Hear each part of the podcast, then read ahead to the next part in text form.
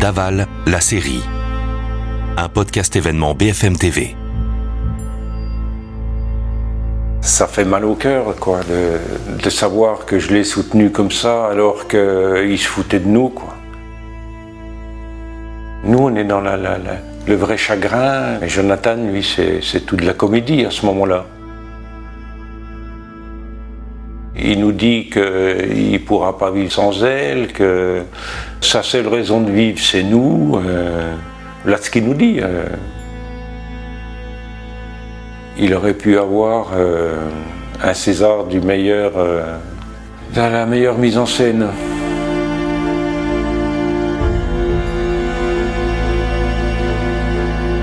Je m'appelle Jean-Pierre Fouillot. J'ai vécu avec le meurtrier de ma fille trois mois, sans le savoir. Jean-Pierre, le père d'Alexia, a lui aussi été victime de Jonathan Daval. Les jours suivant la disparition d'Alexia et jusqu'à son arrestation par la police, ils ont continué à vivre avec celui qu'ils considéraient comme leur propre fils. Ils l'ont écouté, puis consolé, sans jamais douter.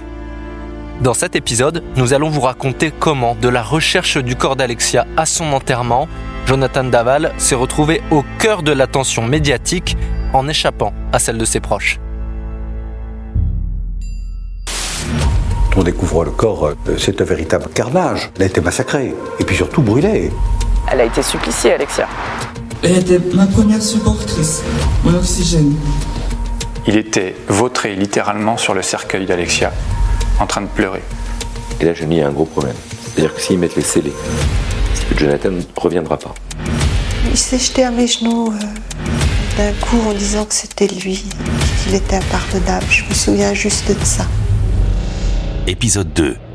Dans les yeux de Jean-Pierre Fouillot, le père d'Alexia.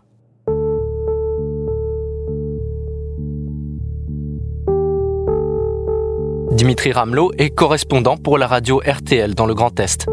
Cette histoire, elle commence le samedi, moi je travaillais pas. Et bon, on attend de voir un petit peu ce que ça donne. C'est une joggeuse, elle est adulte, elle est majeure, elle peut avoir euh, disparu volontairement. Bon, puis le lundi, on, sent que ça peut être sérieux. Donc je pars de, Nancy euh, du bureau à 7h30. J'ai à peu près 2 heures, 2 heures et demie de voiture pour aller à Grès. Il y a eu plusieurs cas de joggeuses qui sont parties, qu'on n'a pas retrouvées euh, vivantes, qu'on a retrouvées mortes, violées, tuées. Donc voilà, là, il y a une addition de petites choses qui font dire que ça peut peut-être euh, être euh, une grosse affaire médiatiquement bah, intéressant parce que tout le monde, en tant que joggeuse, joggeur, peut s'identifier à Alexia Daval. Tous les parents de joggeuses peuvent s'identifier à ce que vivent euh, Jean-Pierre Fouillot et, et, la maman d'Alexia, Isabelle Fouillot.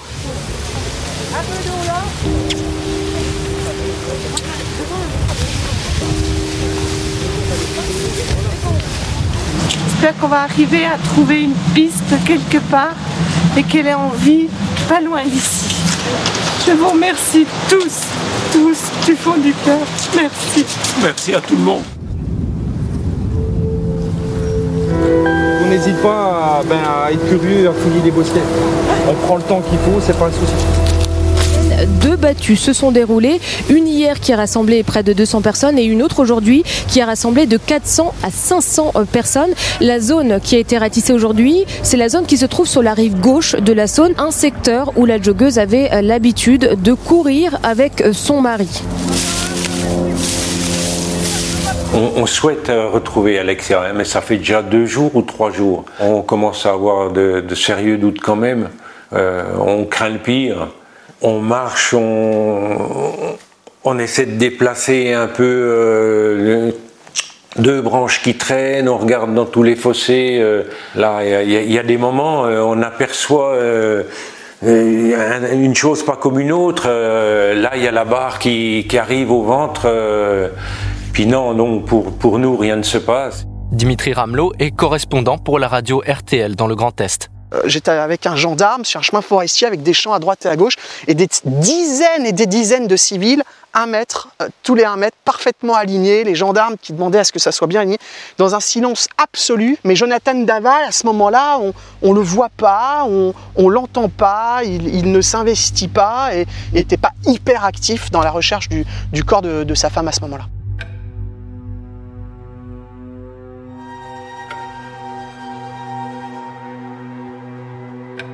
À partir du moment où euh, on a su qu'ils envoyaient les chiens, dit bon ben là ils ont déclenché quelque chose et une demi-heure après, une heure après, l'hélicoptère tournait. Euh, ça, vraiment euh, il y a eu quelque chose de mis en route d'exceptionnel. Et puis j'ai pris la décision de fermer le bar. Là je me suis dit elle n'est pas rentrée, il se passe quelque chose. Gilles-Jean Portejoie est l'avocat de la famille d'Alexia Daval. Mais il y a eu ce premier temps euh, euh, madré d'espérance, en fait. C'est ça qui est d'ailleurs euh, le premier drame pour la famille de la victime. Ils ont cru, lors des, des, premières heures qui ont suivi la disparition d'Alexia, qu'elle était en vie. Les recherches se poursuivent pour retrouver une femme disparue depuis samedi dernier, depuis qu'elle était partie courir. Gendarmes et bénévoles effectuent un ratissage méthodique de toutes les zones boisées autour de Grès et le long de la Saône. La sœur d'Alexia, Stéphanie, se souvient du comportement décalé de Jonathan. Jonathan, il est dans une attitude euh, très prostrée. Il est très larmoyant, euh, pleurnichant, euh, très apitoyé sur, euh, sur lui-même. il faut le couvrir, il est sous ses couvertures, complètement apathique. Seule chose, c'est qu'effectivement, ni lui ni sa famille n'ont cherché. Donc, ouais, avec le recul, bah lui, il cherchait pas. Il voulait pas envoyer les gens chercher, puisque de toute façon, il savait.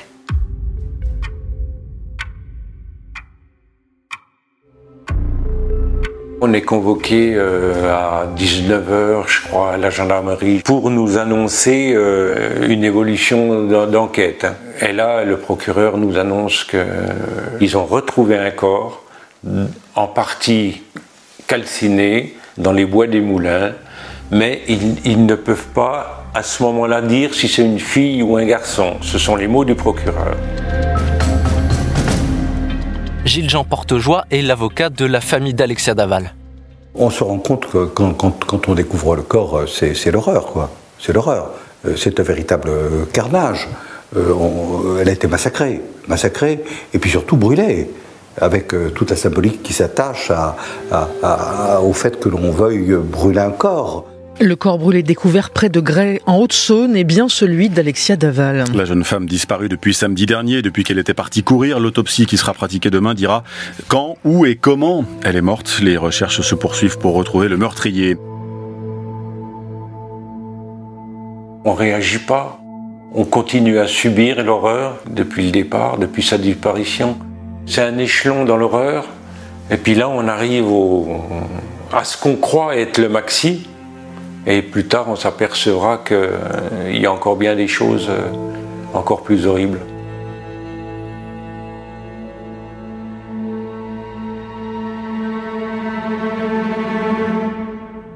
La jeune joggeuse Alexia Daval, retrouvée morte lundi dernier, a subi des violences. Elle a probablement été asphyxiée. La procureure de Besançon a livré aujourd'hui les conclusions de l'autopsie menée sur le corps, découvert calciné dans un bois. Son décès est probablement lié à une asphyxie, sans que l'on connaisse encore le mécanisme de cette asphyxie. Louise Colcombé est journaliste au service police-justice du journal Le Parisien. Les résultats de l'autopsie, euh, ils, donnent deux enseignements principaux. C'est d'abord que euh, le corps qu'on retrouve, il est, il est, quand même carbonisé, notamment les parties génitales, ce qui n'est pas neutre. Et puis ce qu'on sait aussi hein, ensuite, c'est que ce corps, il n'a pas été que euh, asphyxié, il a été roué de coups. Euh, il y a des marques absolument partout. Euh, le visage euh, a reçu des coups, le nez épaté. Il y a des, il y a des traces au cuir chevelu. En fait, elle a été suppliciée, Alexia. Moi, personnellement, je pensais que c'était un crime de rôdeur. Isabelle pensait que c'était un crime éventuellement par rapport à un client du bar, éventuellement qui n'était pas content. Ou... Moi, je pensais que c'était un crime de rôdeur. Je dis, on le retrouvera jamais, le gars, c'est pas possible. Le gars, il passe là, il passe à Gré, euh, il fait ça, hop, on s'en va, il habite peut-être Marseille, euh, c'est impossible, on le retrouvera jamais. À l'horreur et au choc s'ajoute maintenant l'inquiétude et la psychose. Moi, je cours. Je courais. Je sais plus s'il faut parler au, au présent ou au passé. J'espère qu'on va vite trouver le ou, ou les assassins et, et que plus jamais ça arrive, plus jamais que ce soit agréé ailleurs, euh, plus jamais. Ça fait peur à tout le monde. Quand on a des enfants, des petits-enfants, euh, eh ben, c'est triste. Tant que les personnes ou la personne ne sera pas arrêtée, euh, c'est vrai, ça laisse une psychose et un grand malheur dans notre ville. Dimitri Ramelot est correspondant pour la radio RTL dans le Grand Est. Et petit à petit, je vois quand même cette population qui ne comprend pas, tout le monde se connaît, si elle avait disparu, quelqu'un l'aurait vu. Enfin, il n'y a rien, rien, rien, rien, personne, rien. Et, là, on commence à se dire, ça s'est peut-être passé dans, un huis clos. Euh, euh, moi, rapidement, je me souviens avoir dit à un collègue, et si elle n'était pas partie faire ce jogging? On se regroupe et puis... Euh, l'hypothèse que ça puisse être euh, quelqu'un de la famille et pourquoi pas euh, Jonathan commence à fleurir, mais totalement gratuitement. Hein. On n'avait aucun élément pour, pour étayer, mais euh, voilà, finalement c'était une piste comme une autre. Louise Colcombé est journaliste au service police-justice du Parisien. C'est l'une des premières à taper à la porte de Jonathan. Je vais rue de son jour évidemment pour voir la maison où elle vivait. Et donc bah, je sonne. Et là, j'ai Jonathan qui, sort la tête de sa cuisine. Je lui dis euh, très précautionneusement, voilà, euh, je suis journaliste, euh, on a appris le drame, est-ce que vous voulez dire quelques mots? Et puis il me répond, mais très courtoisement, même presque trop. Il me dit non, non, non, non, merci. Et puis, euh, impression très étrange, voilà, très, très polie, voilà, euh, j'insiste pas évidemment. Au moment où je repars de, cette maison, je suis quand même très interloquée par cette réaction. Il y a quelque chose qui, est, très bizarre. Et bon, on apprend qu'en fait, la veille du crime, il se passe une soirée d'une banalité euh, confondante, j'allais dire. C'est une soirée vraiment sans aspérité. Ben vous savez, une soirée raclette, c'est la soirée la plus simple du monde, comme chez tout le monde, sauf qu'on était en famille un petit peu plus nombreux que d'habitude. Stéphanie est la grande sœur d'Alexia. On arrive effectivement de Paris pour euh, plusieurs jours de vacances, 5-6 jours euh, de, vacances, c'est les vacances de la Toussaint, donc euh, on va profiter de la campagne et, et de papy-mamie pour mon fils. Tout s'est très bien passé. Euh, moi, je suis arrivé, euh, bon, je suis arrivé, tout était installé. Alexia avait préparé euh, tout ce qu'il fallait, du fait qu'on était au travail avec Isabelle. Elle a fait les deux desserts que Jean-Pierre et moi adorons. Un dessert d'enfance que ma maman me faisait, que j'adorais ça, et c'est la dernière fois que j'en ai mangé. Je pense que je n'en remangerai pas. Elle m'a aidé à mettre la table. Voilà, on a profité de James, de Stéphanie, de Grégory. On a bu une bouteille de champagne, euh, chacun a bu ce qu'il voulait. On s'est mis à table. Bon, il y a eu le petit retard de Jonathan. Le retard, il était dû à quoi euh, Personne s'en est soucié à ce moment-là. Hein euh. Grégory Gay, le beau-frère d'Alexia, était présent lui aussi ce soir-là. À part le, le petite réflexion d'Alexia à Jonathan quand il arrive très en retard, c'est tout ce qu'il y a eu. Et puis c'était franchement rien. Et le reste de la soirée, euh, Alexia était très, très agréable avec Jonathan. Jonathan aussi. Ils n'avaient pas l'air distants l'un et l'autre. Et on se dit au revoir à la fin du repas en se disant euh, à demain, euh, on ira faire les magasins toutes les trois, entre filles. Et, et, et c'est tout. Vraiment le plus, le plus simplement du monde, comme d'habitude, j'ai envie de dire. On fait comme d'habitude. Mais on l'a jamais revu. C'est la dernière fois que je l'embrassais. Alors que le lendemain, on comptait aller se promener ensemble.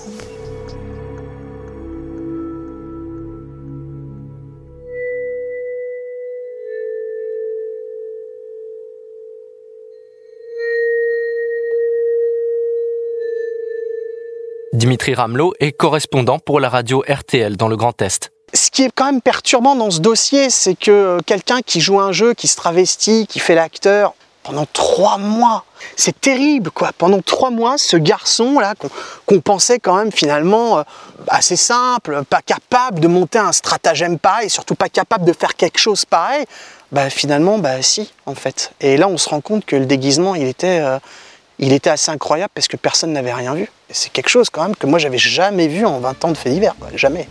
Jamais. Grégory Gay, le beau-frère de Jonathan. Avec euh, d'autres membres de la famille, on se posait des questions sur Jonathan. On se disait, mais C'est quand même bizarre que Jonathan ne sache absolument rien. Mais j'avais ce blocage de me dire, Jonathan, il ne peut pas être coupable. Voilà. Parce qu'en apparence, il nous a toujours montré euh, petit garçon introverti, plutôt soumis. euh, voilà. On ne le voyait pas du tout dans, ce- dans ce, dans ce registre-là.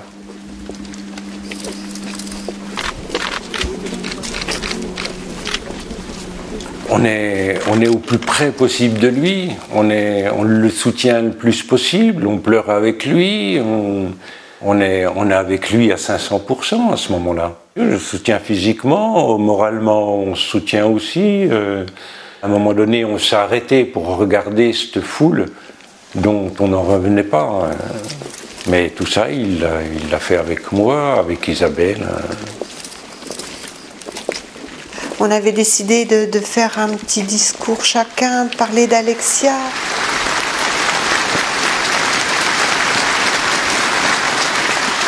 Sur, sur le coup, j'ai cru qu'il n'allait pas y arriver, et puis tout. euh,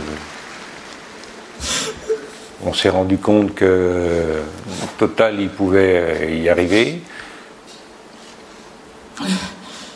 Mon épouse et moi partageons la même soif de liberté à travers nos activités sportives. Alexia aimait nager et courir, passion qui nous réunissait, tant dans l'effort que dans l'épanouissement de notre couple.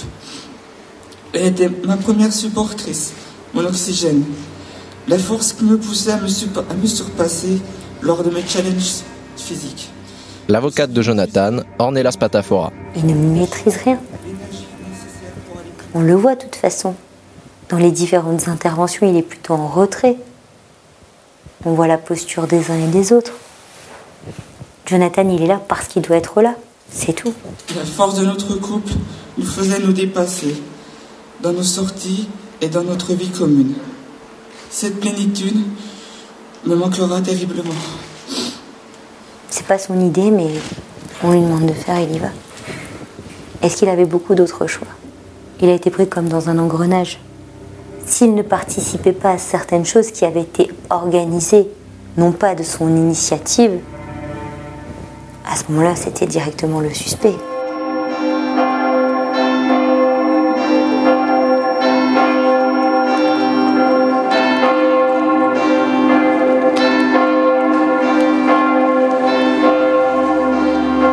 Il est venu quand même tout choisir avec nous, Jonathan. Choisir le cercueil, choisir l'intérieur du cercueil, parce qu'Alexia aimait le, le parme. Je lui ai demandé son avis. Je lui ai demandé l'avis pour la tombe. Il a, il a demandé à Jean-Pierre qu'on amène le chat Happy sur le cercueil pour qu'elle soit sereine et qu'elle qu'elle fasse son deuil. Nous, on ne comprenait pas, mais on l'a fait. Il est venu me demander aussi, à moi, euh, si ça gênait qu'il mette son costume de mariée. Il me dit, c'est pour Alexia, je vais remettre la veste. Ben, j'ai dit, ça te fait plaisir, tu remets la veste. Moi, j'y vois aucun inconvénient. hein. Mais il y a beaucoup de gens qui ont été choqués par rapport à ça. Mais moi, je m'en suis pas rendu compte, moi. Grégory Gay, le beau-frère de Jonathan. Il était revenu me voir en me disant, tout, tout triste, en me disant Mais et toi, qu'est-ce que tu as pensé de ma veste? Je dis Écoute, Jonathan, euh, ta veste, elle est bariolée, c'est normal qu'on te critique. Voilà. Après, il y a encore une chose qui m'a choqué euh, à l'enterrement c'est avant de passer euh, à la cérémonie à l'église, euh, on était au funérarium. Et donc il y a le cercueil qui était fermé en plus, parce que étant donné qu'elle avait été brûlée, la décision avait été prise de ne pas montrer le corps. Jamais je n'ai vu un comportement comme le sien vis-à-vis d'une personne décédée. C'est-à-dire qu'à un moment donné, il était indécent. Il était vautré littéralement sur le cercueil d'Alexia, en train de pleurer. Je me suis retenu, mais vraiment, je me suis retenu de ne pas aller l'attraper par le col pour le redresser. Parce que j'étais très mal à l'aise vis-à-vis de, de- de ce qu'il faisait.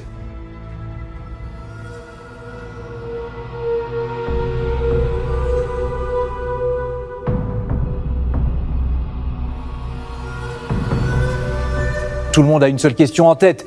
Qui a bien pu assassiner la jeune femme alors qu'elle faisait son jogging? Pour l'instant, les enquêteurs n'ont donné aucune indication, aucun portrait robot. L'enquête se poursuit toujours pour retrouver le ou les meurtriers.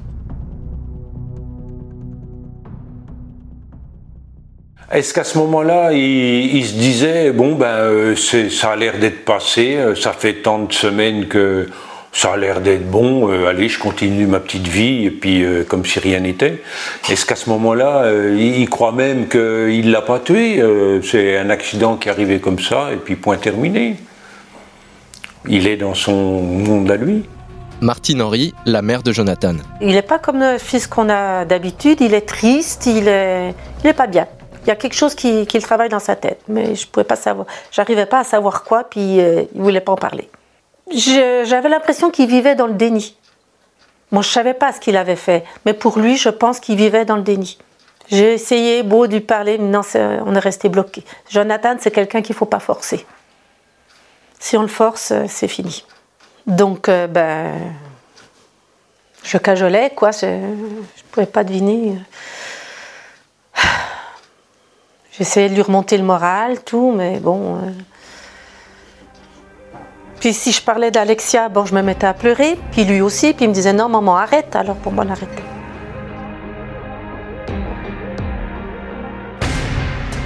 Tous les soirs, il m'envoyait des messages. Euh, est-ce que vous allez bien? Est-ce que bon, il y en a il m'a appelé maman. Euh, je faisais tout, tout pour qu'il soit bien. Il passait les soirées avec nous, il était allongé sur le canapé, il était chez lui.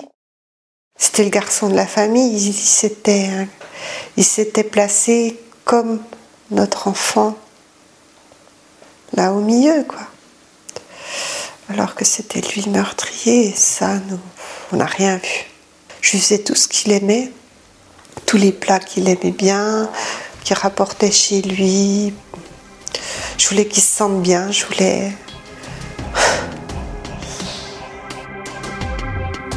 Il a même été à porter des soupçons euh, sur de ses amis proches. Ah oui, il nous l'a dit à nous. Ah oui, mais lui, ah mais euh, celui-ci, euh, je m'en méfie parce que quand même. Randall Schwerdorfer a été le premier avocat de Jonathan Daval. On le rencontre une fois qu'on a retrouvé le corps d'Alexia et pour nous, on a une personne qui vient de perdre sa femme dans des conditions abominables vu sa personnalité, sa façon d'être, c'est un a priori, c'est un préjugé, mais on ne conçoit pas un seul instant qu'il puisse être impliqué dans, le décès d'Alexia. Ça, nous paraît impossible. À ce moment-là, personne ne, se doute de rien.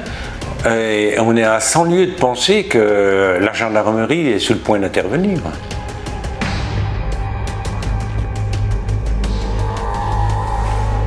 J'ai recueilli les aveux de Jonathan Daval, je vais vous raconter comment nous avons réussi à le coincer.